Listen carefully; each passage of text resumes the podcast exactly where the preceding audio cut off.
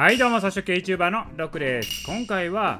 またまためちゃお金が増えちゃったということでねお送りしたいと思います。このラジオでは投資歴20年のロックがお金に関する知識から装飾系で稼ぐ方法などあなたの人生が豊かになるようなお話をお送りしております。はいということでね私のお金がいっぱい増えちゃったって言いたいところなんですけれどもこれは何かというと日銀の4月のマネタリーベースが発表されたんですけれども3月から4月にかけてマネタリーベースが急激にまた伸びたんですよね。これマネタリーベースって何かというと日銀が発行しているお金の量になります。それが4月になってまた急激にボーンと伸びたんですよ。4月末時点でマネタリーベースが655兆円発行されてます。お金が発行されてます。で3月末時点の平均残高が613兆円だったので本当に一気に伸びたんですよね。さらに1年前、ほんとコロナ前ぐらいだと510兆円だったので、1年間で100兆円ものお金が発行されたってことになるんですよね。でもね、これ、マネタリーベースの話なんですよね。はい、この音声でもね、何回か出たことありますけど、マネタリーベースとマネーストックの違いは分かりますか？マネタリーベースというのは、日銀が発行しているお金の量になります。じゃあ、マネーストックって何かというと、市中に出回ってるお金の量なんですね。いわゆる我々のお財布の中に入ってるお金なんですよ。それがマネーストックなんですね。でその我々のお財布の中にあるお金いわゆるマネーストックっていうのは1100兆円あるんですよね。あれと。日銀が発行しているお金って655兆円でしょと。なんで我々のお財布の合計が1100兆円もあるのよと。発行されたお金以上にお金あるやんと。思いません？でこれがねそうなんですよ。でこれが金融の世界なんですね。この日銀の発行されたお金っていうのは直接ね我々のお財布には入ってこないんですよね。どこに行くかっていうと日銀のお金っていうのはね金融機関に行くだけなんですよ。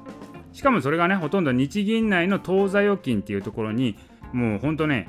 数字が管理されてるだけのお金なんですよ。だから実際にあのお札紙幣みたいなんてね全然すられてないんですよ。紙幣のね今量って100兆円ぐらいしかないんですよね。それ以外の後の500兆円っていうのは日銀当座預金って言ってほんとデジタル上の数字だけ。お金なんてもうほんとね数字をいじるだけで増えちゃうっていうねそういう世界なんですよ。じゃあねそのね日銀が発行したお金が655兆円なのに市中に出回るお金っていうのが増えるのと今1100兆円あるわけなんですけど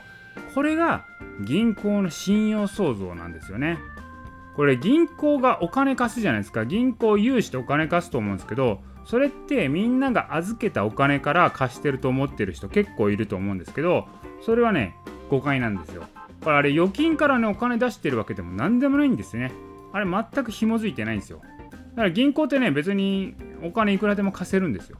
だからですね日銀の発行してるお金以上に市中にはお金が出来上がっていくんですよ。銀行はですよお金を膨れ上がらしてるんでね。だからまあ信用でお金が創造されるということで信用創造って言われるんですよ。だから銀行って結構重要なんですよね。だから銀行がいないと市中に出回るお金って増えないんですよ。ってことはですよ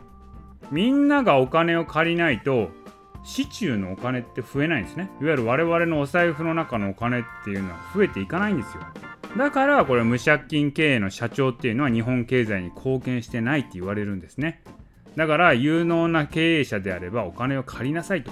言われるわけですよ。みんながお金をいっぱい借りてくれないと経済が良くならないんですよね。まあでもね、このコロナ禍でみんなお金借りまくりましたよね。あの政府がですね、実質無利子という形でお金をね、借りやすくさせたんで、結構やっぱマネーストックって増えたんですよ。あと政府のお金のばらまきっていうのも直接マネーストックを増やすようになっていきます。だから実際はね、もうマネーストックめちゃくちゃ増えてます。マネタリーベースも増えたし、マネーストックもめちゃめちゃ増えたということです。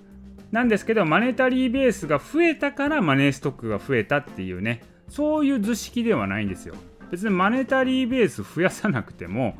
マネーストックは増やすことできるわけなんですね。それは銀行がいっぱいお金を貸せば、